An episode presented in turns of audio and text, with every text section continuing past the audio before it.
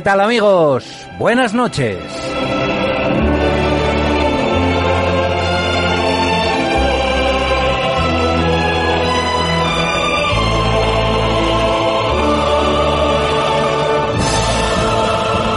Sabemos de buena tinta que contáis los días de la semana con ansiedad, esperando que llegue la noche del jueves para sintonizar APQ Radio, la joven emisora asturiana que podéis escuchar cómodamente descargando la aplicación desde el Play Store. Así tendréis siempre a mano la mejor programación de todas las ondas.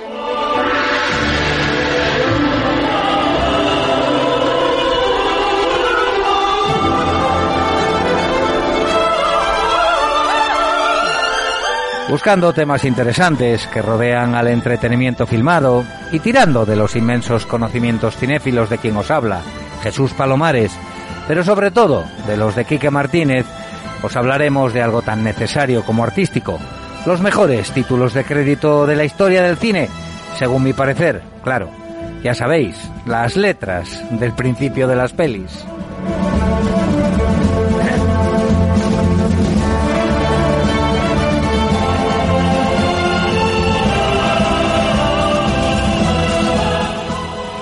Y Kike ha desarrollado un máster sobre las películas que han, que han adaptado obras del gran William Shakespeare. Pero ojo, solo las mejores. Ya sabéis que no se anda con chiquitas.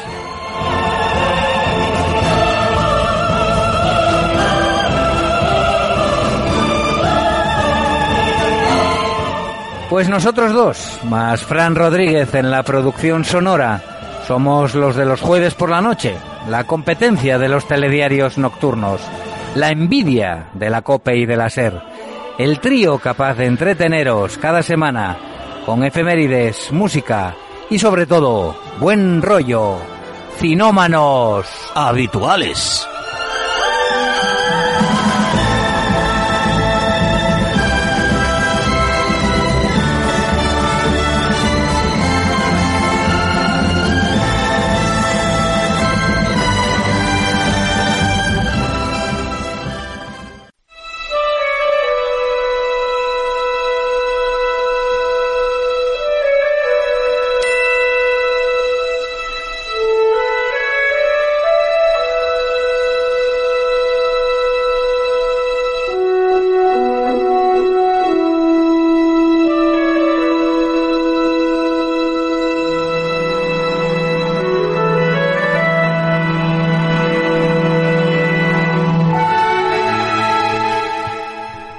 Lugar dudas, William Shakespeare es un autor universal que ha marcado la literatura mundial desde que publicó sus obras, que han sido adaptadas al cine, pues ya sabéis, miles de veces, comenzando ya pues desde, desde los tiempos del cine mudo.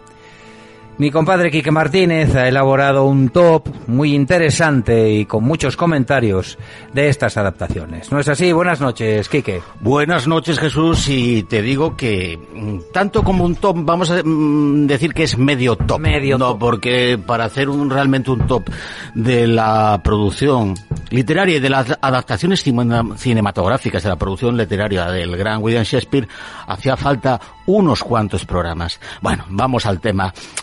Y es que William Shakespeare eh, eh, nace en un lugar llamado, como todos sabemos, Stratford upon Avon, en la comarca de Warwickshire, en el Reino de Inglaterra, un 23 de abril del año 1564.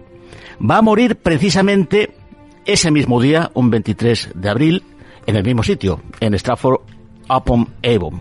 Warwickshire, Reino de Inglaterra. Capicúa. Bueno, pues da la casualidad eh, del año 1616 y da la casualidad que ese mismo año, ese mismo día y casi no, ese mismo día, ese mismo mes y casi ese mismo día, no un 23, sino un 22 de abril de 1616, moriría en otro sitio un poco distante de Stratford upon Avon, sería en la villa de Madrid, moriría don Miguel de Cervantes, eh, uniéndose en la muerte a, a, este, a este gran literato, eh, el que no podría ser como menos el gran literato de la lengua española. Bueno, pues ya sabéis que, que bueno, básicamente fue un dramaturgo, poeta y actor inglés conocido como el bardo de Avon, o simplemente a veces el bardo. Bueno, pues Shakespeare es conocido como el escritor o el autor más importante en lengua inglesa y uno de los más célebres de la literatura universal. Según la enciclopedia británica, vuelvo a, remarcar, según la enciclopedia británica, Shakespeare es generalmente reconocido como el más grande de los escritores de todos los tiempos. ¿Qué va a decir si no la enciclopedia británica? Vamos, ¿no? Figura única en la historia de la literatura. Eh, la fama de otros planetas, con la fama de, eh, de otros poetas tales como incluso Homero y Dante Alighieri, o de eh, novelistas tales como León Tolstoy o el grandísimo Charles Dickens. Bueno, sabéis que la obra de, de, Shakespeare ha trascendido realmente las barreras nacionales igual que los anteriores. Eh, ninguno de estos anteriores ha, conseguido realmente alcanzar la, a Shakespeare en, en, cuanto a, a la, llegada de, de, su fama ni a, ni a la proyección de, de, sus obras. Sin duda. Eh, bueno, eh, aparte hay una cosa interesante, que es que sin saberlo, el propio Shakespeare yo creo que se ha eh, constituido o se ha convertido en uno de los más grandes guionistas de la historia del cine, o al menos, o al menos en materia prima materia prima para esos avezados creadores de lo que llaman guiones adaptados. Bueno, pues, eh, ¿por qué me da ahora por hablar del señor William Shakespeare? Pues es que ya que hablaste el otro día de la película de Robert Eggers, la del Hombre del Norte, pues que me ha tocado verla, y hemos encontrado una serie de paralelismos con una de sus grandes obras, de sus inmortales, como, como llamo yo, que nos pueden dar a, sospechar de que Shakespeare, su, eh, no, eh, Robert Eggers hubiera, eh, o los, guionistas de, del Hombre Norte se hubieran inspirado en Shakespeare para, para la realización de, de esta película. Y no es así. Pues no es así, os voy a decir por qué. Porque es que directamente al contrario. ha sido Shakespeare el que se ha inspirado en leyendas nórdicas, en leyendas escandinavas, que son las mismas de las que se inspira Robert Eggers para hacer El hombre del norte en esta, en esta tragedia, en esta historia del príncipe Hamlet, ¿eh? que veíamos a Alexander Skarsgård interpretándolo en la película de Robert Eggers, que parece ser que no deja de ser eh, otro más que el título del, del, del, inmortal, uno de los grandes inmortales del, del bardo de Avon, de, de Hamlet. Bueno. Y bueno, eh, evidentemente sin remedio tendremos que hablar de este Hamlet o de otros Hamlets más adelante. Pero lo que vamos a hacer a continuación es rememorar un poco a una serie de personajes que tienen mucha relación con esto de Shakespeare y el séptimo arte en concreto tres personajes y el primero de ellos viene de Japón.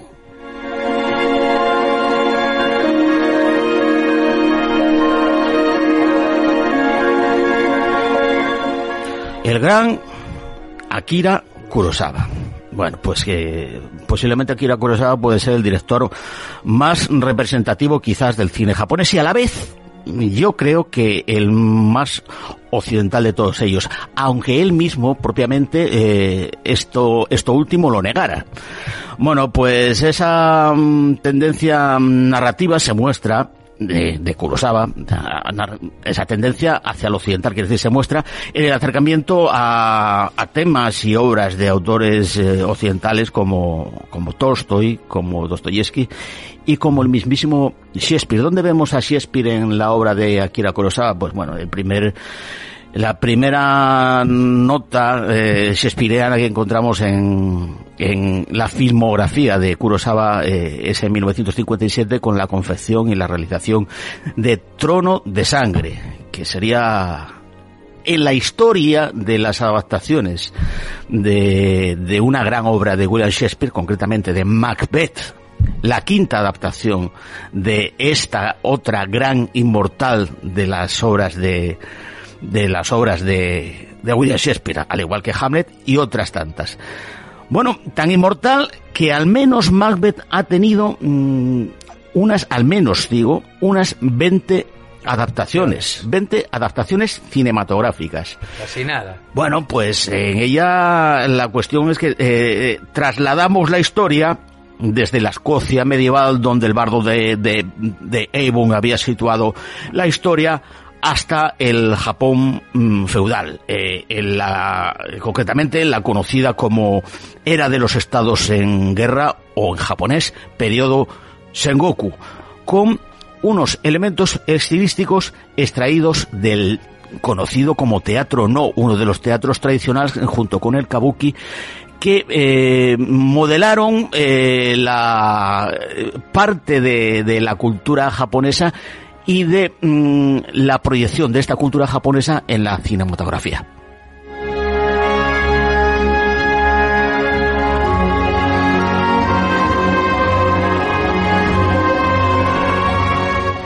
En cuanto a los papeles, el papel de Macbeth, claro, no encontramos a ningún señor que tenga el nombre de Macbeth, ni mucho menos, ¿no? Bueno, vamos a encontrar un señor que se llama Taketori Wasusu, que es un Washizu, perdón, que es un es un samurái y está interpretado como no podía de ser de otra manera con, por la mano derecha en su momento del del de, Kurosawa, de, de Kurosawa que era el grandísimo Toshiro, Toshiro Mifune. Claro. Eh, Lady Washizu, Lady Macbeth, eh, con el papel de Izumo Yamada, y después el papel de Banquo, el, digamos, el, compañero de batallas eh, posteriormente traicionado por, por el malvado, o no tan malvado quizás, eh, ambicioso Macbeth, eh, tiene el nombre en, en Trono de Sangre de Yoshiaki Miki, y está interpretado por otro de los actores que acompañaron durante casi la, la mitad de su filmografía, la primera mitad de su filmografía, a Akira Kurosawa, Minoru Chaki, que lo, lo recordamos entre otras por los, los siete samuráis. Bueno, decir que la película que Kurosawa participa en el guion, en la producción, incluso en el montaje. La película es una producción de la, de la Toho, como era casi la gran mayoría de las grandes producciones japonesas de la época. De la época sí. Y bueno, decir que para mí, para mi gusto personal, Tono de Sangre es la mejor adaptación del inmortal de Shakespeare, de Macbeth, que se ha hecho en la historia del cine. Porque hay otras, hay otras. Y de esas otras que, que hay, vamos a hablar a continuación.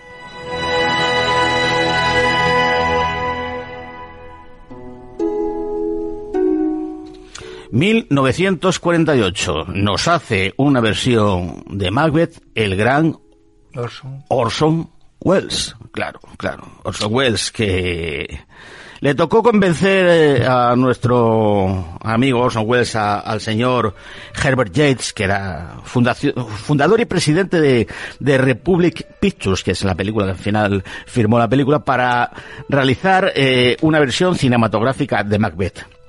Y la cuestión es que mmm, Jets no podía garantizar un alto presupuesto para la película. Sabéis que la película se hizo con a trozos y con un presupuesto bajísimo e incluso en un tiempo récord aprovechando eh, pues escenarios y tramoya de, de vestuarios y escenografía de otras películas que había realizado esta productora, o sea, con retales, hicieron una película con retales y hicieron una magnífica película. película. Yo creo que no llega a, al, al tamaño, en grandeza y en calidad de Trono de Sangre, pero, pero son Wells, eso son Wells, amigo, evidentemente, ¿no? Bueno, la cuestión es que, eh, el propio Wells tuvo que, eh, que comprometerse con, con, con, la Republic y con, y con Yates en que si la producción de la película de Macbeth de Orson Welles superaba los 700 mil dólares, la pasta la ponía él de una manera para obligar a la productora a realizar a la película realizar. porque era un empeño absolutamente personal de,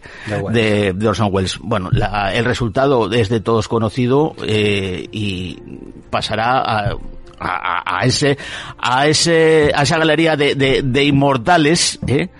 porque no sería no sería tampoco la última vez. En 1971 otro de los grandes del cine Roman Polanski nos, nos haría una versión particular, una versión sui generis de Macbeth. Y digo una versión sui generis de este clásico shakespeariano porque en esta parece ser que el director, que Polanski, descarga una cierta obsesiones eh, tras la muerte de, de, su esposa, de Sharon Tate. Recordáis el caso famoso del asesinato de Sharon Tate por la banda de Charles Miller Manson, y todo, que dio para tanto que hablar, para series, para películas, para muchísima literatura. Bueno, eh, parece ser que tiene mucho que ver en, en la visión particular que eh, Polanski da de, de este Macbeth, otorgando a la versión una fuertísima carga de, de violencia y de oscuridad.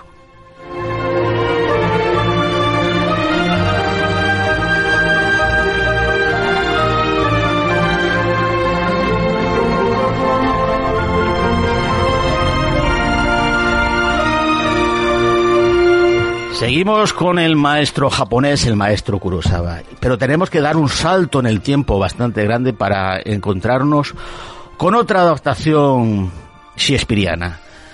Estamos en 1985 y nos encontramos con la grandísima, grandísima, grandísima Ran. Yo creo que quizás una de las de las últimas obras maestras. No es la última película de, de, Kurosawa porque quedaría de las últimas Rapsodia agosto. Incluso eh, posterior a Ran sería Los sueños una, de Akira Kurosawa, una magnífica película también.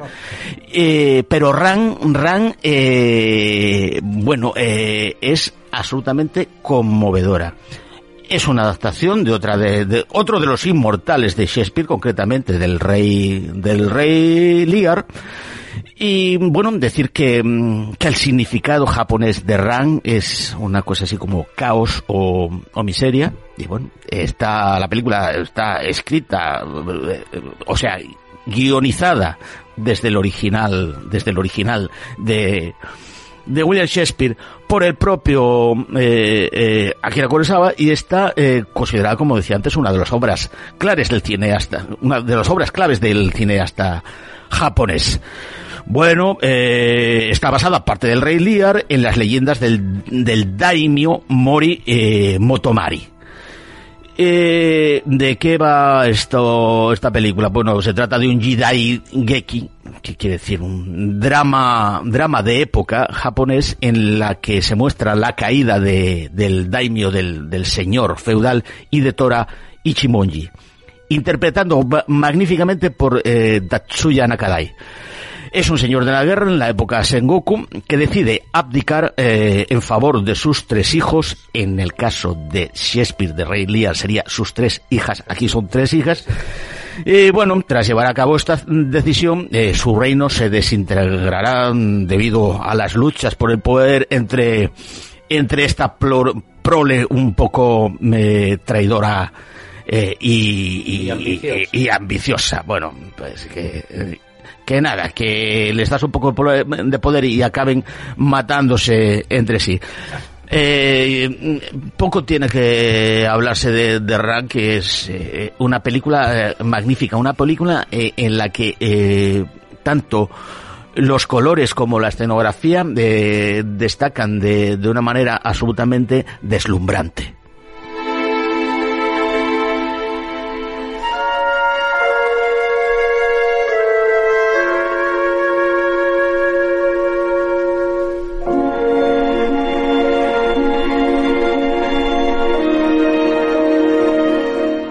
Bueno, eh, vamos a ir acabando con esto. Eh, si en la historia del cine tenemos que hablar de un actor y director en su caso también, para el cual la obra de Shakespeare es un referente constante, bueno, pues este no puede ser otro que Sir Laurence Olivier.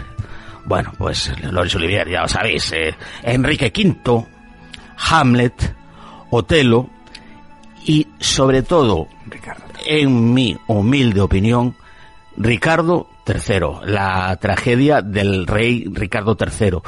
Eh, una de las grandes, eh, de los grandes dramas históricos del bardo de, bueno, pues eh, yo creo que sabéis todos que la obra se sitúa en el reinado de Ricardo III de York, que es mm, derrotado en la, en la batalla de Bosworth en 1485, después de la guerra entre las familias de Lancaster y York, lo que se llamó la guerra de las, de las rosas. Bueno, y finalmente la toma de posesión definitiva por la, por la familia Tudor. Bueno, el monarca Ricardo III eh, es descrito con, en un tono negativo como un auténtico villano. Bueno, parece ser que Shakespeare se inspiró en un relato biográfico de Thomas Moore, conocido también como Thomas Moro, ¿eh? encargado, el relato encargado por su entonces amigo eh, Enrique VIII, eh, que a su vez, bueno, decir que Enrique VIII era el hijo de Enrique VII, el duque de Richmond, que fue ese vencedor de la batalla de Bósforo, el que había derrotado ah, a, Ricardo III y, primer eh, monarca de, de, la, de la dinastía Tudor. Bueno, eh, vamos a ver, esto nos viene a explicar un poco de por qué, por qué eh, Shakespeare eh, y, y, Moore en ese en esta obra meten tanta inquina y ponen, bueno, pues de, de, de, de jorobado, de deforme, aparte de malvado, malvado, malvado. ponen horrible. A ver, malos eran todos.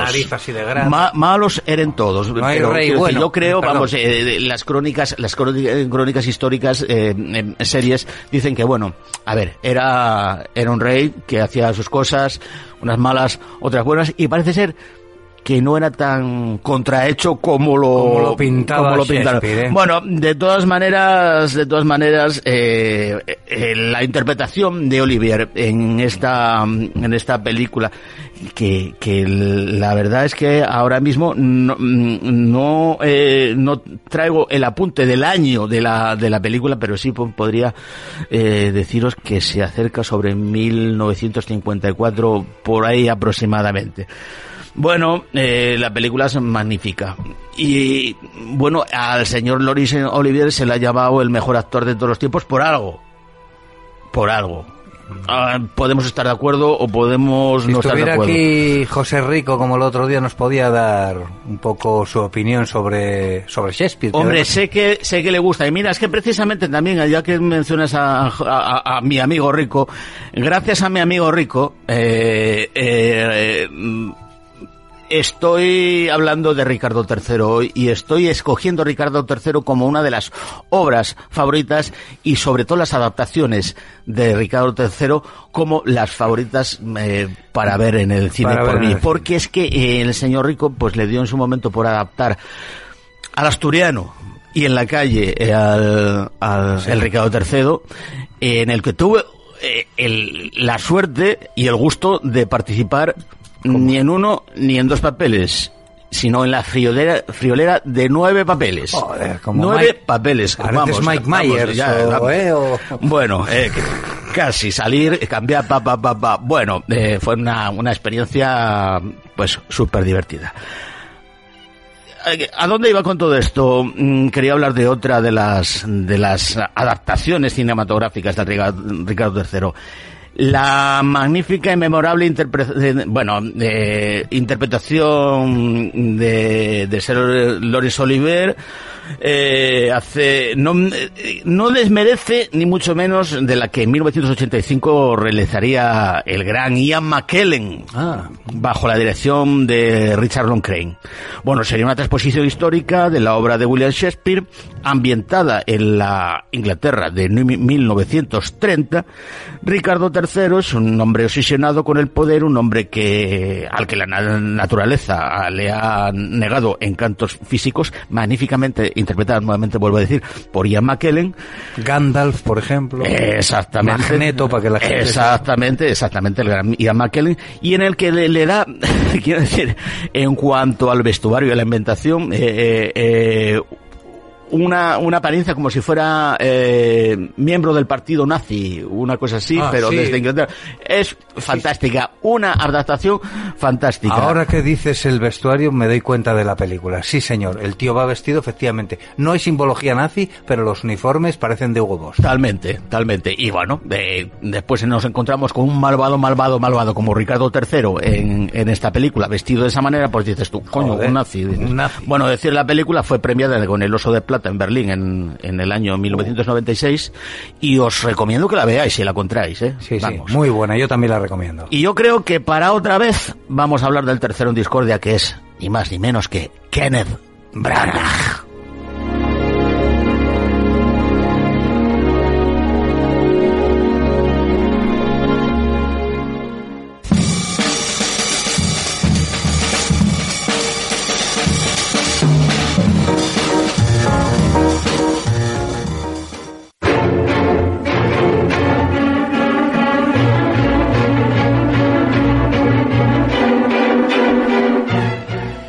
Hay partes esenciales de las películas que pasamos por alto muchas veces. Siempre vamos a la trama, a los actores, a las actrices, al director, incluso a la banda sonora.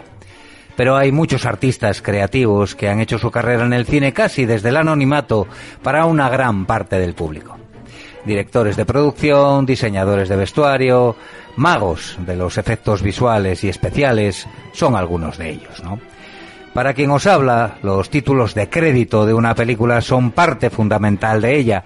Trasladan al espectador la atmósfera y la trama en un tono musical y gráfico que predispone para lo que nos espera cuando finalicen. Porque además de colocar por riguroso orden de jerarquía los nombres de los protagonistas y del cuerpo técnico y artístico, las letras del principio, como las llamábamos de críos, son en algunos casos maravillas de creatividad y arte condensado en unos pocos minutos.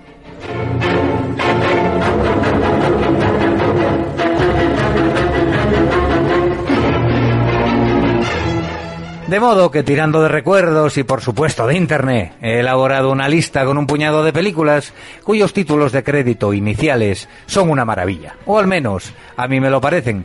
Además, sirven para recordar las bandas sonoras y las cintas en sí mismas. Ya estáis escuchando algo, así que vamos allá.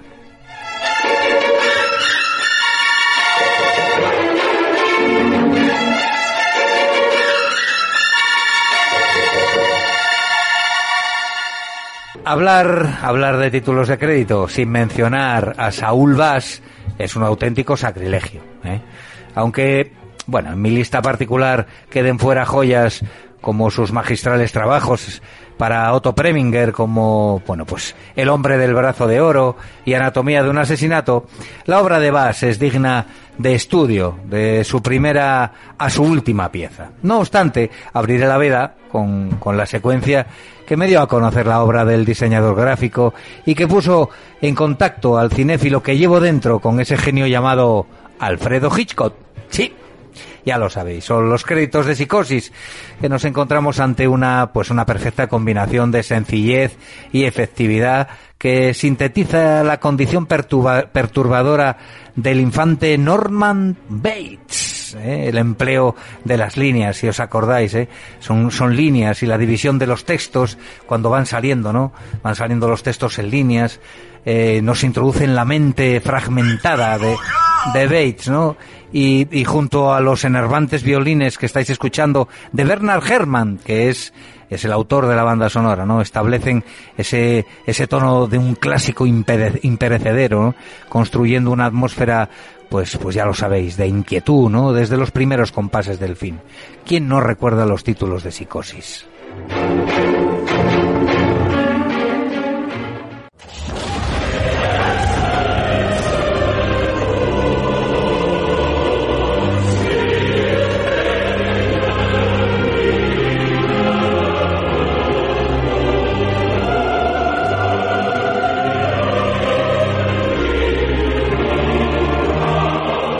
El último trabajo de este artista, de Saúl Bass y su esposa, Elaine, por cierto, les devolvió a la luminosidad artificial, a la sordidez de Las Vegas, en un trabajo para, para don Martin Scorsese, que definieron como una mezcla entre el infierno de Dante y una obra del Bosco.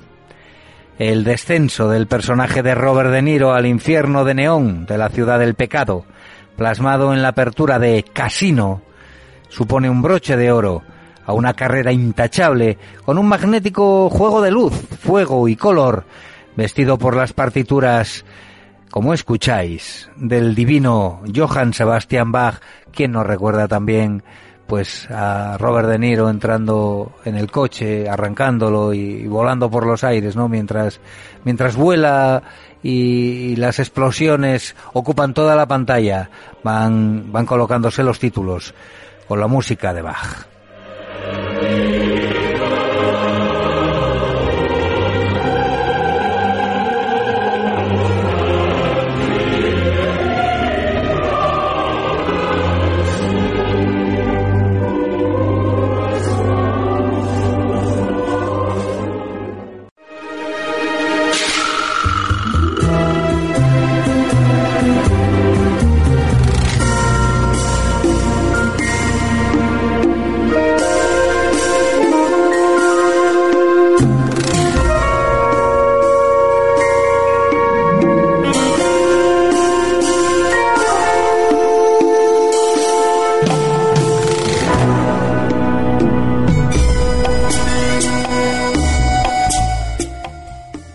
a un lado la obra y milagros de Saúl Bass, el gran maestro, aunque no totalmente, porque la secuencia de créditos de Kiss Kiss Bang Bang, firmada por Denny Jones, bebe sin duda y sin disimulo alguno del trabajo del maestro. Esta breve pieza animada, junto a la banda sonora de John Ottman, capta a la perfección la esencia setentera del film, su aura criminal y un tono, bueno, pues en el que reinan el suspense y la intriga. Son unos títulos de crédito muy chulos, la verdad.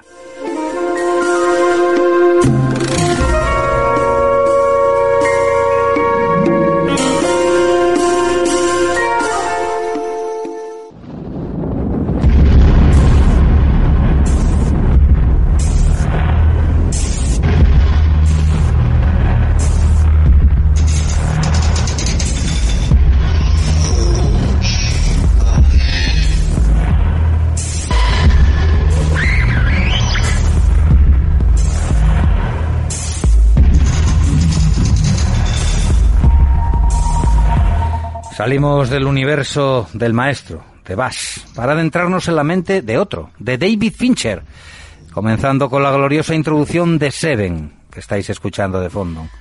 Replicada hasta la saciedad y, bueno, pues sin caer en, en, repeticiones, ah, pero los títulos de crédito de Seven yo los he visto ya no solo en películas de misterio de terror, es que hasta en dibujos animados. Bueno, sin causar una milésima parte de su impacto, por supuesto, esta, esta secuencia de los créditos de, de Seven, además de atesorar un trabajo titánico en cuanto a manipulación física de, pues del fotograma, ¿no? Porque se manipula fotograma a fotograma en cada uno de los, de los créditos que van saliendo al principio. Se refiere, bueno, pues encauza sin concesiones esa, esa atmósfera sucia y grotesca, ¿no? Recargada a lo largo de, un repertorio de imágenes espeluznante y de una remezcla pues como de Closer y de Nine Inch Nails, ¿eh? que sienta al conjunto como un guante. Los, los créditos de Seven, amigos, a mí es que me encantan.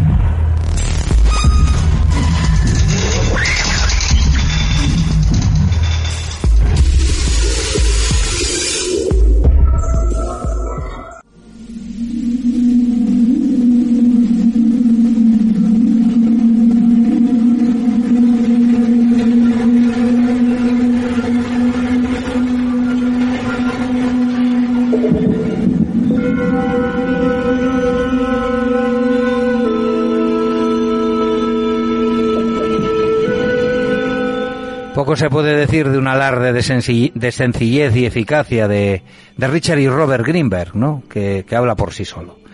Es una tipografía similar a la helvética Black, aquellos que, que editamos o que trabajamos con Word, ¿no? Unas líneas que comienzan a aparecer de fuera hacia adentro y una palabra que tarda más de un minuto en revelarse.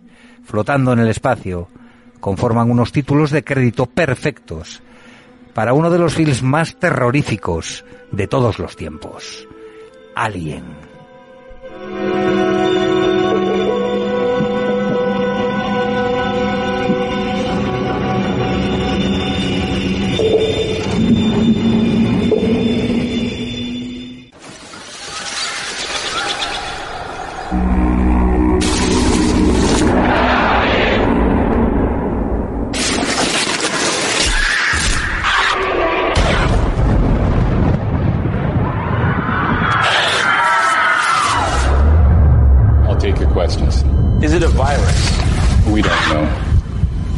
It spread? Is it airborne?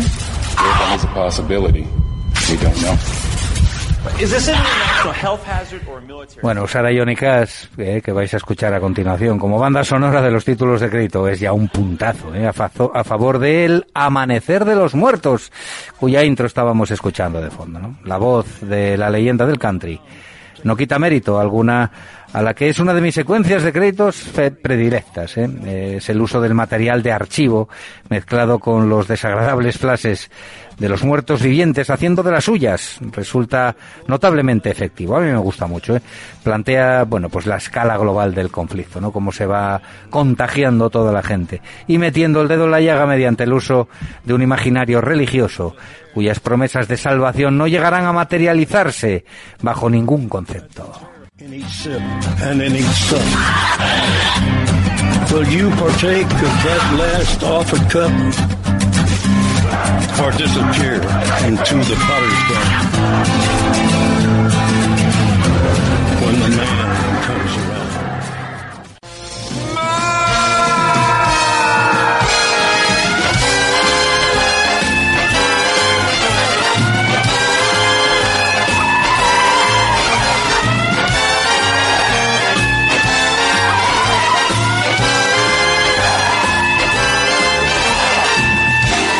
En cuanto a comedia se refiere, puede que la secuencia de créditos de Agárralo como puedas se alce como la más icónica y memorable entre sus congéneres. La sirena y el desbocado coche de policía, herederos del primer plano de la intro de Police Squad, que es la serie en la que está basada la franquicia de Agárralo como puedas, acompañados por la ya mítica composición de Ira Newborn, dan el pistoletazo de salida a un festival del mejor humor absurdo. Benditos sean los hermanos Tucker, Jim Abrams y Leslie Nielsen.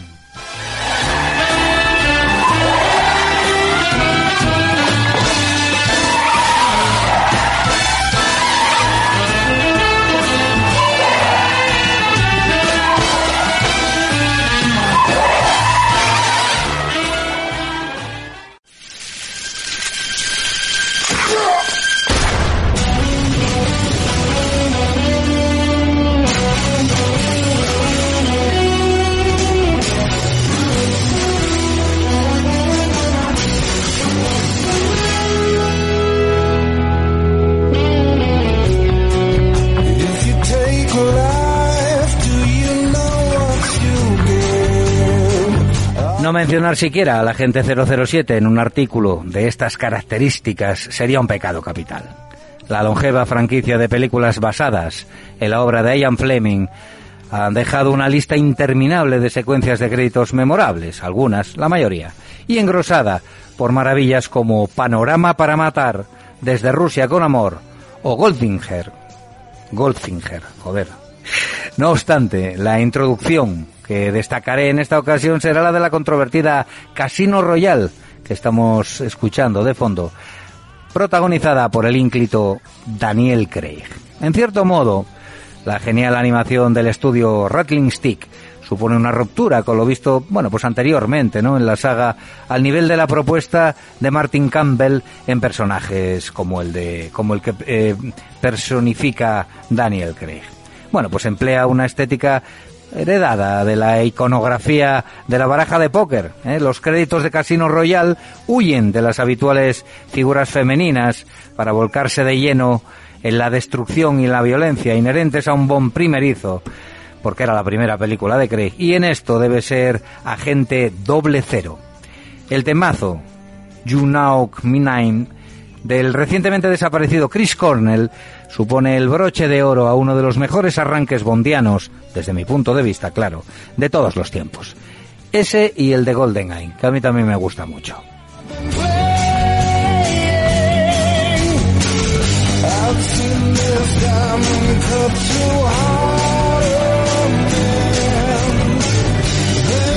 Nos dejamos bastantes en el tintero, ya lo sabéis, pero bueno, eh, posiblemente hagamos otro top o otra selección de, bueno, pues de los mejores títulos de crédito. Os sirven además para recordar, pues esas grandes películas que, que a veces eh, recordamos por, por, pues, pues eso, por los, por los títulos de crédito o por, o por su banda sonora o por las dos cosas juntas. Para mí son algo, como ya os dije, muy importante.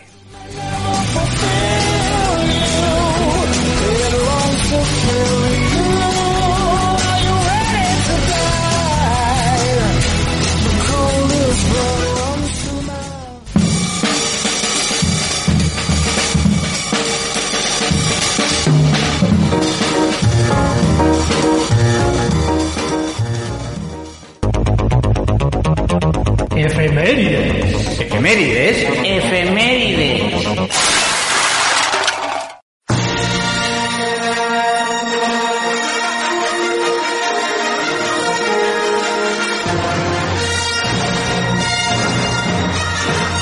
¿Os, os suena la música? suena un poco, ¿eh? Claro, es que en el capítulo de efemérides traemos eh, hoy mucho, mucho, mucho material, mucho material. Un 25 de mayo y un 26 de mayo, ayer y hoy, ayer y hoy, pero un 25 de mayo de 1977 se estrenaba nada más y nada menos que lo que estamos oyendo en estos momentos, Star Wars, la guerra de las galaxias de George Lucas, antes, antes incluso de que fuera el capítulo 5.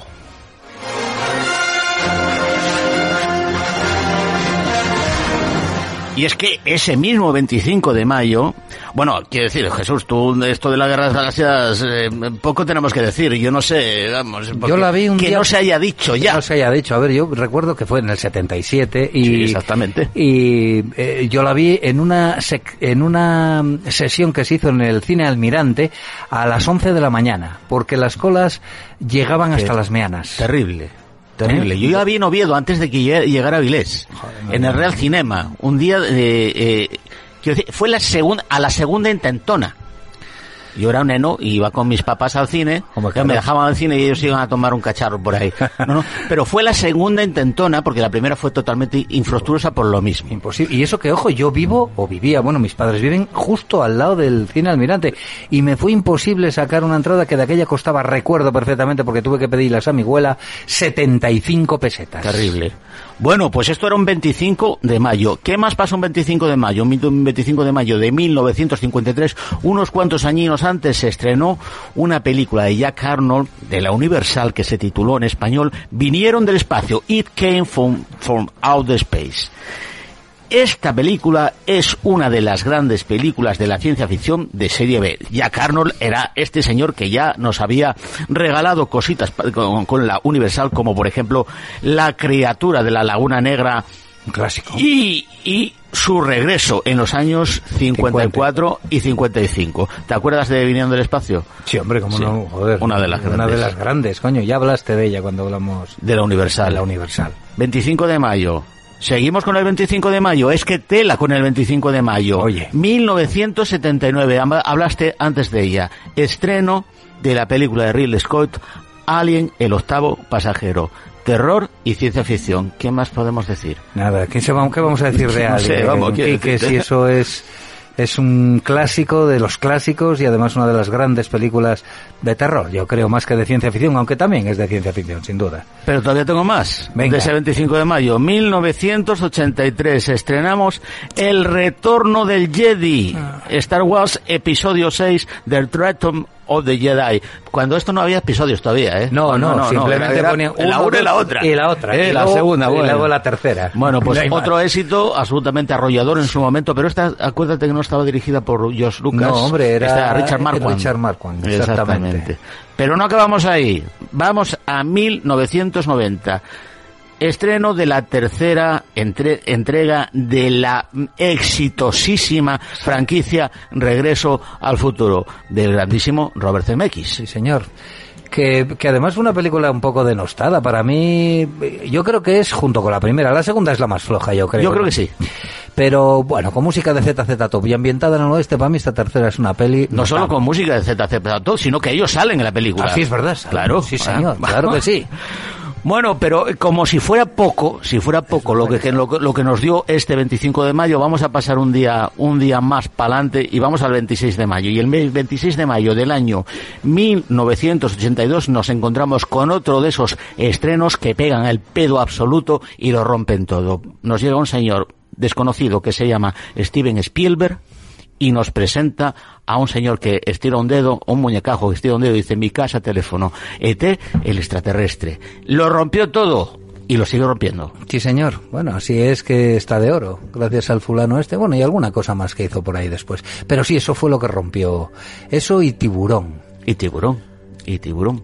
Pues ya tienes aquí el, el tema. 25, 25 y, ves- y 26 de mayo eh, para hacer eh, una fiesta, un festival de la ciencia ficción. ¿Cómo no? Todo tuyo.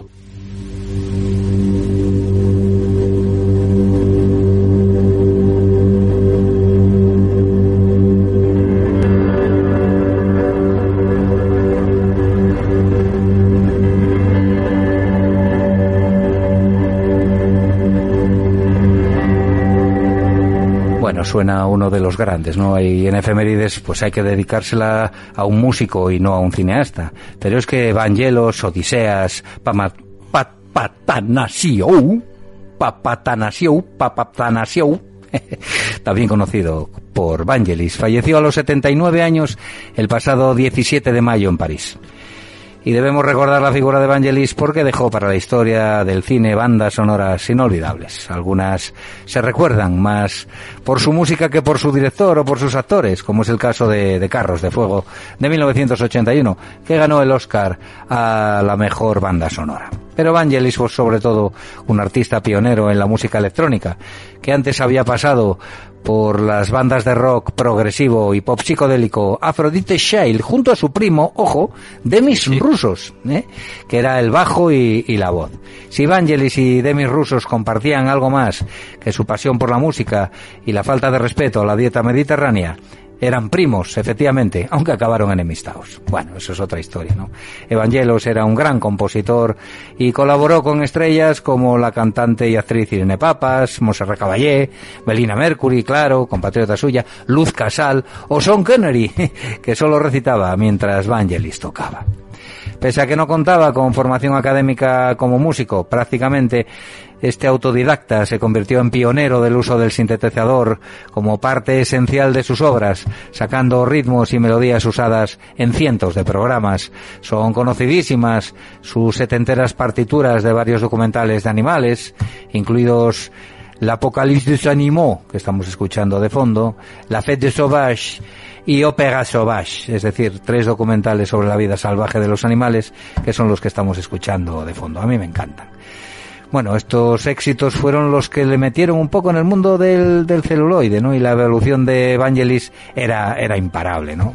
Y también atractiva y fascinante, porque saltó, atentos, del pop rock, del pop al rock psicodélico. Y de este a la música vanguardista. Y finalmente de esta, no tan abierta como género, ya lo sabéis, a la música de cine donde se convirtió pues, pues en un actor prolífico. Lunas de Hiel de Polanski, desaparecido de, de su compatriota y amigo Costa Gabras, 1492 La conquista del paraíso de Ridley Scott, La peste del argentino Luis Puenzo, la maravillosa Blade Runner, son algunas de sus obras para el recuerdo de cinéfilos y músicos.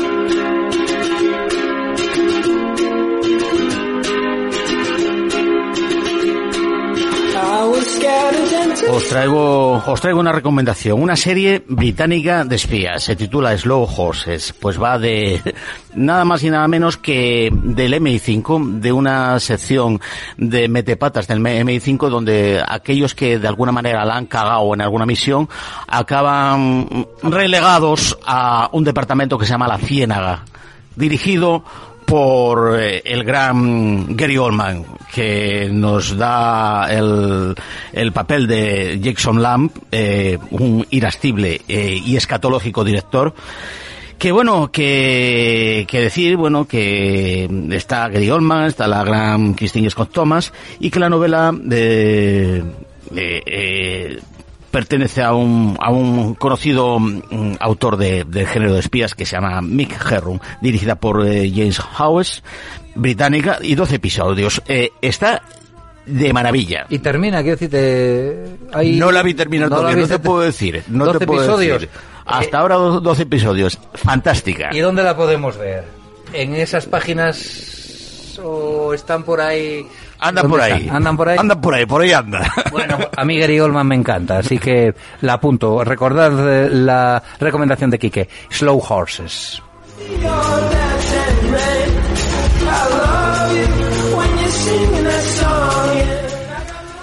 Pues yo tengo Outer Range, fuera de rango, que es una serie que me comí pues esta última semana. ¿eh? Todo lo que huela a western siempre es pues un atractivo para mí. Además la protagoniza un tipo duro, especializado en cintas del oeste, que es Josh Brolin. Las perspectivas eran buenas. Lo único que me retraía en cierto modo era pues un componente fantástico en forma de agujero en medio de los inmensos pastos de Wyoming. Que deciros, la terminé de ver, lo cual es un signo muy positivo. Dejo a medias varias, se- varias series al cabo del año.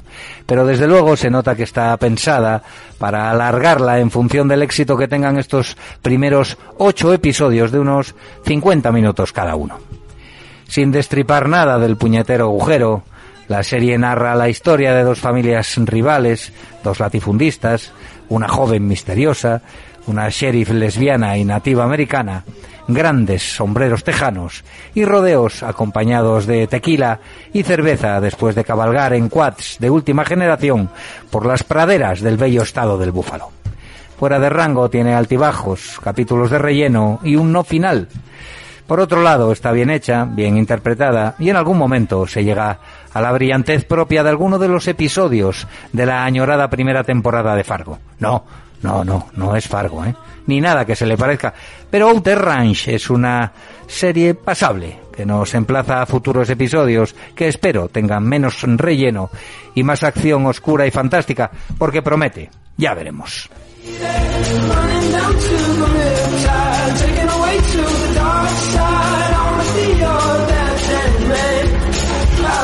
Bueno, y más de 30 años después regresa Pete Maverick. ¡Ay, amigos! Para ponerse a los mandos de los aviones más molones de la Fuerza Aérea Norteamericana en el blockbuster Top Gun Maverick. Por si había alguna duda de qué va el rollo, se incluye el nombre del personaje protagonista en el título del film. No comulgo con el histrionismo pijo de Tom Cruise. No me gustó Top Gun y no veré esta tardía segunda parte o lo que sea. Cruise es mucho mejor actor de lo que representa en las películas cruisistas, las sagas de Misión Imposible, Top Guns y así. Hay que recordarlo en El último Samurai, en Nacido el 4 de julio o en Collateral. Buenas pelis, gracias en buena medida a su interpretación. A mí es que me aturullan estos mensajes patriótico-épicos de sacrificio castrense, pijo, guaperas mojabragas subidos en aviones carísimos para proteger el sagrado suelo americano. Bueno, pues porque supongo que Top Gun Maverick irá de eso. Todo muy moderno y repetitivo para incondicionales fans de Thomas Cruise.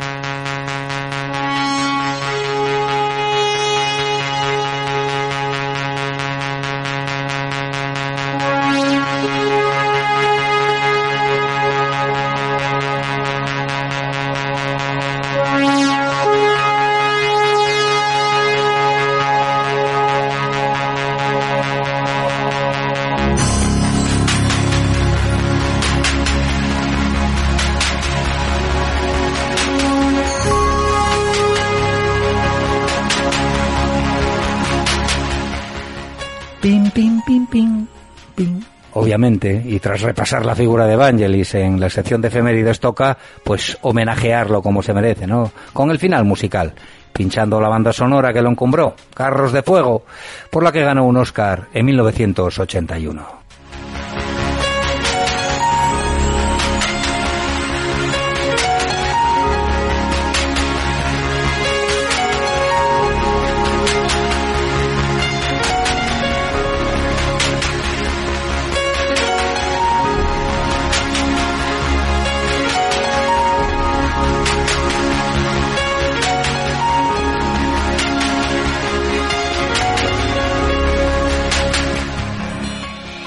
Juan Carlos I, el primero de los primeros Juan Carlos, regresó al país que reinó durante una pila de años. Harto de arena y concubinas, abandona momentáneamente el país gobernado por el sátrapa que lo acogió. Verá un ratito a su hijo y volará hasta su querida Galicia, donde lo recibirán a cuerpo de rey, aunque sea emérito. En San Genjo se frotan las manos. Llega el juerguista, que aunque ayudado por un bastón, será capaz de divertir con su campechana presencia a sus amigos gallegos, que no lamentarán su exilio en el Golfo de Golfo y no sé qué de unas comisiones millonarias y del tiempo que se están dando su hija Cristina y un exconvicto antiguo duque. Total, ¿para qué? Viene de vacaciones, agotado de otras vacaciones pagadas por el Estado. Larga vida al rey, jalearán sus incondicionales mientras navegan por el Cantábrico, patroneados por el patrón, que está cortado por el mismo patrón que su abuelo Alfonso. Nuestro patrón del sonido, Fran Rodríguez, ha hecho posible que oigáis a Quique Martínez y a Jesús Palomares hablar de cine y criticar nuestra monarquía parlamentaria en el programa más raro y fascinante de APQ Radio, Cinómanos. Habituales. Buenas noches, amigos.